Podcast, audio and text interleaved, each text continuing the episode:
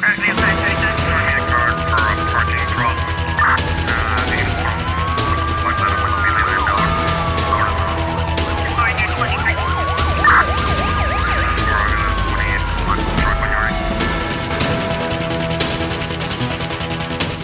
O Ministério Público acusou seis pessoas na Ilha do Fogo por tráfico de drogas e porte ilegal de munições de arma de fogo. Anúncio feito na tarde desta quinta-feira pela Procuradoria-Geral da República em comunicado. De acordo com a mesma nota, a acusação surge na sequência de uma operação da Polícia Judiciária realizada a 31 de janeiro em São Felipe e que envolveu buscas domiciliárias para apurar suspeitas de tráfico agravado de produtos estupefacientes de alto risco e crime de uso de munição de arma de fogo.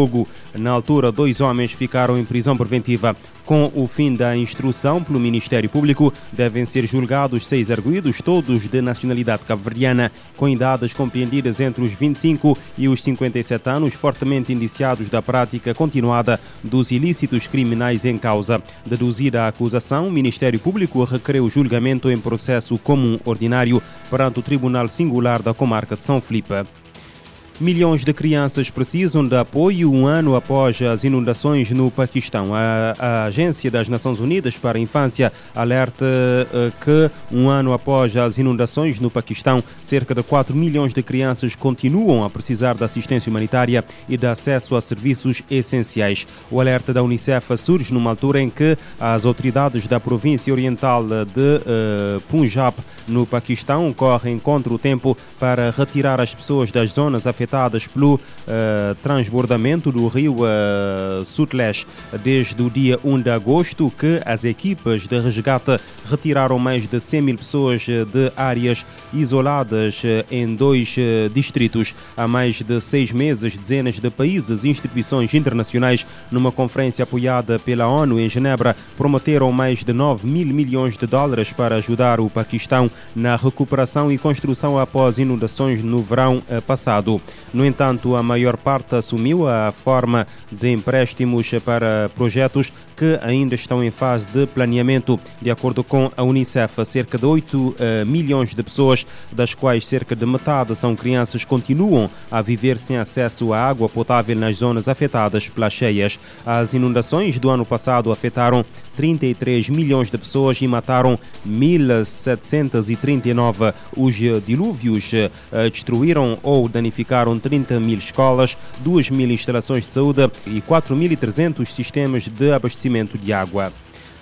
A justiça norte-americana condenou uma mulher à prisão perpétua na quarta-feira no estado da Carolina do Sul mais de 30 anos depois de esta ter assassinado a filha recém-nascida eh, com uma arma branca e de ter deixado os restos mortais num saco de plástico no fundo de um rio. A condenada foi identificada depois de ter sido detida em 2019 por suspeitos de consumo de estupefacientes com o ADN recolhido na detenção eh, a corresponder às análises da bebê encontrada morta em 1992. Segundo contaram as autoridades locais no processo citado pela Associated Press, a mulher contou inicialmente que deu à luz uma, uh, numa carrinha junto ao rio uh, Catauba, mas tentou dar à criança um casal porque não a queria para si e jurou que nunca mais tinha visto a bebê. No entanto, os investigadores encontraram a bebê enrolada no lençol dentro de um saco de plástico no rio em agosto de 1992, detectando-se que fora uh, esfaqueada pelo menos 50 vezes. Não foi possível possível concluir se a causa da morte foram os ferimentos ou afogamento. O conflito na Ucrânia completou 18 meses com uma escalada de ataques e vítimas. Na quinta-feira, o Conselho de Segurança da ONU debateu a situação na Ucrânia. A data marca um ano e meio do início da guerra e o 32º aniversário da independência do país. A subsecretária da ONU para Assuntos Políticos, Rosemary de Carlo, destacou aos membros o crescente número de vítimas e ataques, sobretudo após a saída da Rússia da iniciativa do Mar Negro. Ela ressaltou que não há fim à vista para o conflito. Dados do Escritório da ONU de Direitos Humanos apontam que pelo menos 9.400 civis, incluindo 545 crianças, foram mortos e quase 17 mil ficaram feridos. Lembrando que os números reais são provavelmente maiores, de Carlo alertou que algumas estimativas colocam o número total de mortos civis e militares dos dois lados em meio milhão. A subsecretária-geral listou os ataques que vêm impactando na liberdade de navegação no Mar Negro. De Carlo afirma que bombardeios realizados pelas forças russas danificaram grãos e infraestruturas de exportação nos portos ucranianos, tanto no Mar Negro quanto no Rio Danúbio. Ela alerta que a violência coloca em perigo a exportação de produtos alimentares que são necessários em todo o mundo. O mais recente, nesta quarta-feira, atingiu a região de Odessa e destruiu 13 mil toneladas de grãos. Da ONU News, em Nova York, Mayra Lopes.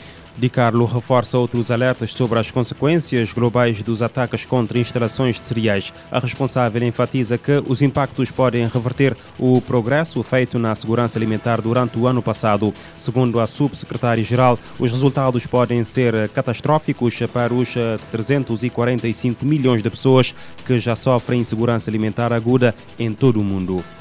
Especialistas da Agência Internacional de Energia Atômica acompanham desde quinta-feira o descarte de água tratada da central nuclear de Fukushima, no Japão. A Companhia de Energia Elétrica de Tóquio está a liderar a operação. O diretor-geral da AIEA, Rafael Mariano Grossi, diz que a agência está a atuar com os olhos da comunidade internacional para garantir que a descarga seja realizada conforme planeado, de acordo com os padrões de segurança. A análise independente da agência confirmou que a concentração de trítio na água diluída que está sendo descarregada no mar está muito abaixo do limite operacional estabelecido pelo governo japonês. Como um passo adicional em seu monitoramento, os especialistas da IEA coletaram esta semana amostras do primeiro lote de água diluída preparada para descarga após o anúncio do governo japonês em 22 de agosto. Além disso, a IEA também lançou uma página para fornecer informações ao vivo do Japão sobre a descarga de água. Os dados incluem taxas de fluxo de água, monitoramento de radiação e concentração de trítio após a diluição. A operação acontece 12 anos depois que um tsunami inundou os reatores da usina, causando uma série de explosões e forçando a evacuação de mais de 60 mil pessoas. A água contaminada armazenada no local foi tratada para remover a maior parte do conteúdo radioativo, exceto o trítio, que não pode ser removido pelo sistema avançado de processamento líquido ALP. Em 4 de julho deste ano, a IEA publicou uma análise abrangente sobre a segurança da água tratada. O relatório concluiu que as descargas controladas e graduais da água para o mar terão um impacto radiológico insignificante nas pessoas e no ambiente, a agência enfatiza que o total de trítio a ser liberado na descarga de água tratada ficará bem abaixo da quantidade desses radionuclídeos produzidos por processos naturais a cada ano, como a interação dos raios cósmicos com gases da alta atmosfera. Da ONU News em Nova York, Felipe de Carvalho.